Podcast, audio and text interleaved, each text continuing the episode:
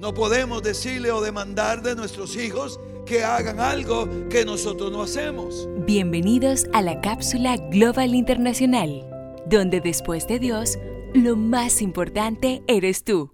Quisiera hablar sobre los valores que no debemos perder en la familia.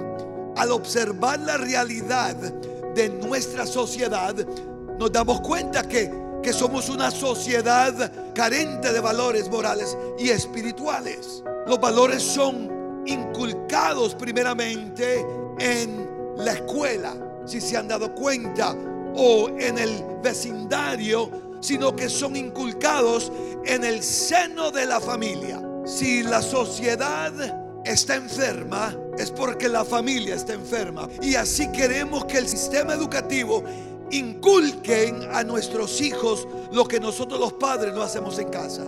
Así que la pregunta es la siguiente, ¿qué tipo de valores has establecido en tu familia y cuáles son esos valores? Quiero que sepan algo que es muy, muy pero muy importante. Los valores son todas aquellas actitudes que nos forman como personas, como hombres y mujeres.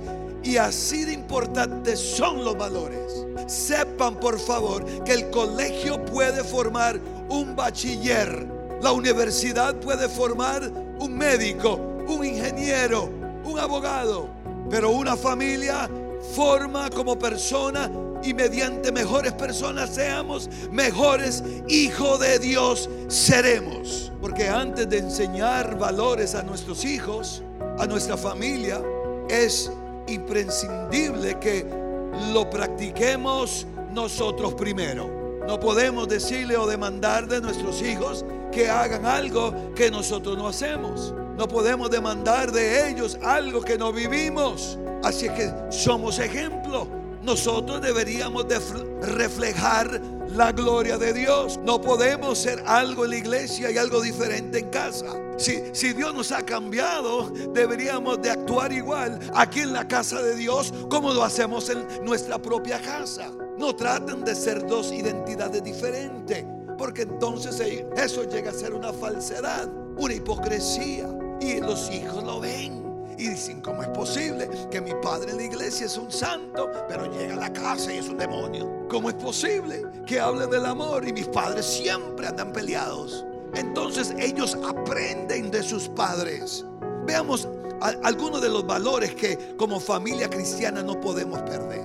Primer valor, el respeto. Se ha perdido el respeto en el hogar. No existe. Y si, y si existe es muy lo que vemos. El respeto es la base de los valores. El respeto nos hace aceptar el valor propio y los derechos de las personas y nos hace convivir en paz. Segundo valor, el agradecimiento. Debemos enseñarle a nuestros hijos a ser agradecidos en todo lo que se les puede dar. No les enseñamos a nuestros hijos a menospreciar lo que tenemos, sino de dar gracias, sabiendo que el agradecimiento nos, abre la puerta de la bendición de Dios a nuestras vidas. El tercer valor, la responsabilidad, cumplimiento de las obligaciones, obligaciones de responder antes de nuestros actos.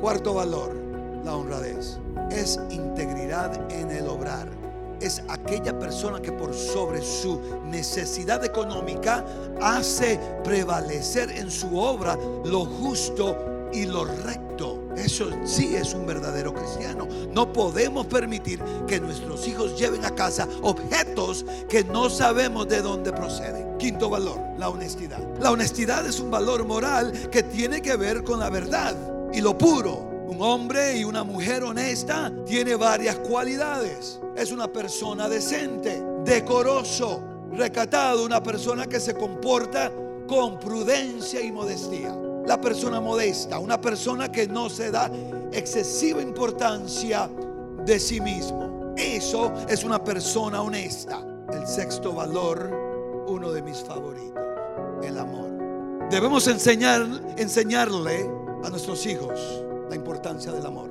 Amarnos los unos a otros dentro de la familia. Pero el principal amor que debe existir es el amor a nuestro Dios. Juan 13:34. Un mandamiento nuevo os doy. ¿Que qué? Que os améis unos a otros. ¿Cómo? Como yo he amado, que también os améis unos a otros. Recuerda seguirnos en nuestras redes sociales, arroba Global Santo Domingo